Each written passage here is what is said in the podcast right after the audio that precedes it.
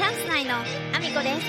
す中学生の息子がいます皆さんおはようございます。岐阜県出身、岐阜県在住、ダンサー、スーツアクター、インフルエンサー、金と森プロデュース、チャンス内のアミコです。おはようございます。本日もアミコさんのおつむの中身をだだ漏れさせていきたいと思います。よろしくお願いします。本日はですね、リサイクル、小型家電リサイクル、あとは消耗品の破棄についてなんですけど、皆さん多分ね、消耗品、例えばインクとか、電池とか、蛍光灯とか、あの、買いに見えるときは、現物をお持ちいただいて購入に見える方結構いらっしゃるんですよ。で、えっ、と、蛍光灯とね、乾電池なんですけど、お店は実は本来ですね、蛍光灯の処分、乾電池の処分は受けたまわってないんですよ。まあ、なんでかっていうと、あのー産業廃棄物に当たるので、えっ、と、それをお預かりしてしまうと、お店の方は、えっ、と、有料で業者さんに委託して、それを引き取っていただくっていう形になってしまうんですね。あの、一般家庭で出す出すと、多分市の方だと乾電池の引き取り、蛍光灯の引き取りはできると思うので、本来はそちらにお持ちいただきたいと思ってるんですけども、やっぱりどうしても、買われた方は引き取ってよって言われるので、あの、ご購入いただいた本数だけはっていう形で受け取るようにしてるんです。ただそれが、あの、お店の方では、あの、産業廃棄物で、有料での引き取りで結構ですね、これが、えっ、と、乾電池も蛍光灯も1ヶ月の量にすると、皆さんが想像している量の、はるかに上を行く、えげつない量の蛍光灯の数と、乾電池の数をお預かりしていて、結構莫大な費用をかけて処分してるんですよね。まあこれは裏側の事情なので、まあだからちょっとあの購入点数以上はお預かりできないっていう風にしていて、であの昔はね、企業さんがね、産業廃棄物で処理するのが嫌で、お店に何十本も一気にお持ち込みされて買わないっていう方もいらっしゃったので、そういう風に対策させていただいてるんですよね。ねリサイクルマークがついてるもの。で、あの、ニッケル水素とか、ニカド電池とか、あの、リチウムイオンかな？とかいろいろあるんですけど、これも通常、あの、これはですね、無料回収の、あの、瓶があるので、これはお預かり基本的にはしてるんですが、えっ、と、リチウムイオンバッテリーは、あの、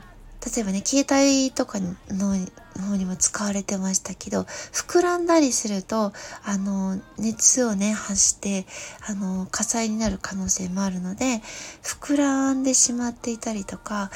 プラスチックの硬いケースに覆われてない、あの、ポリマー、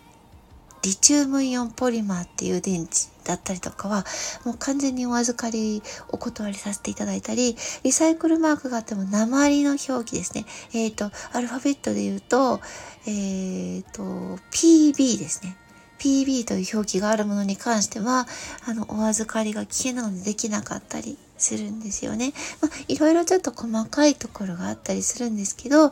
もしね、その処分したいものがある場合、リサイクルマークがあるものは、あの、一部預かってもらえるもの、まあ、お断りどうしてもしなきゃいけないものもあるんですけど、あの、もしね、預かり先がわからない方は、まあ、ご相談いただければな、とは思うんですけど、預かれない場合もある。ということは、ご理解いただきたいなと。あとは、うん、リサイクルなんですけど、ちょっと少なくなってきたとは思うんですけど、あの、リサイクルね、あの、料金をこちらがいただくということをなかなかご理解いただけない方がやっぱりちょっと多くて、お店としてはもうリサイクル法にあの引っかかるテレビとか冷蔵庫とか洗濯機乾燥機とか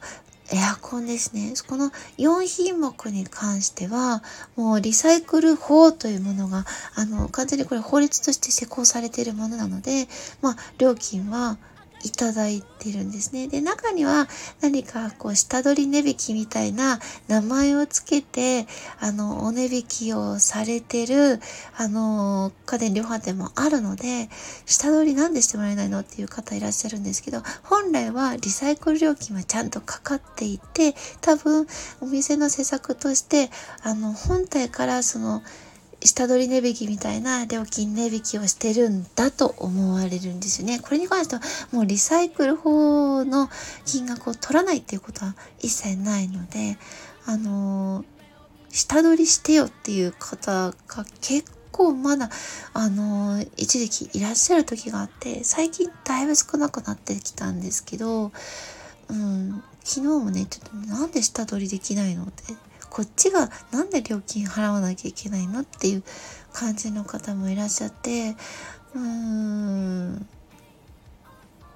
そっかリサイクル法施行されて20年ぐらいになるけどまだやっぱりなかなか浸透はしてないんだなっていうのをちょっと感じてまあちょっとお話ししとこうかなと思ったんですよね。であのそれとは別で小型家電っていう言葉最初にもあのお話ししましたけど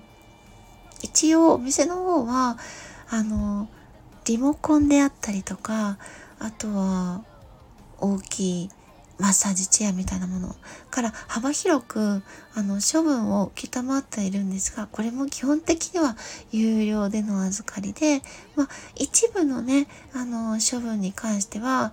あの中からねあのレアメタルが出るようなものとかはあの企業さんの方が無料で回収してくださるものもあるので、それの関係で無料で引き取ってるものもあるんですけど、基本的には、あのまあ、小さいものね、でも本当にリモコンみたいなサイズのものでも処分料金をお店はちょっといただいてまして、えこれもね、なかなかご理解いただけないんですけど、お店の方はもう産業廃棄物のね、あの、きちんとした業者に委託して処分をするっていう形なので、もうね、あの、無料で引き取るっていうことを一回してしまうと、もうトレイでもタダで引き取ってよ、買ったんだから引き取ってよっていう風になってしまって、お店の方もですね、ちょっと引き受けきれなくなって、そういうものも処分料金をいただいているという、あの、状況です。これは確かにあの、家電量販店すべてが共通の値段で出してるわけじゃないとは思いますけど、やっぱりね、物をね、処分するっていうのは、あの、まあ今までがね、結構タダで引き取るとか、買ったら、あの、持ってってもらえるっていう感じの方もやっぱりまだまだいらっしゃるのでね、あの、ずっとこれを説明していかなきゃいけないかなとは思うんですけど、うん、一応ね、その環境にね、そのまま自然に戻るものではないので、うん、お店で処分するとするなら、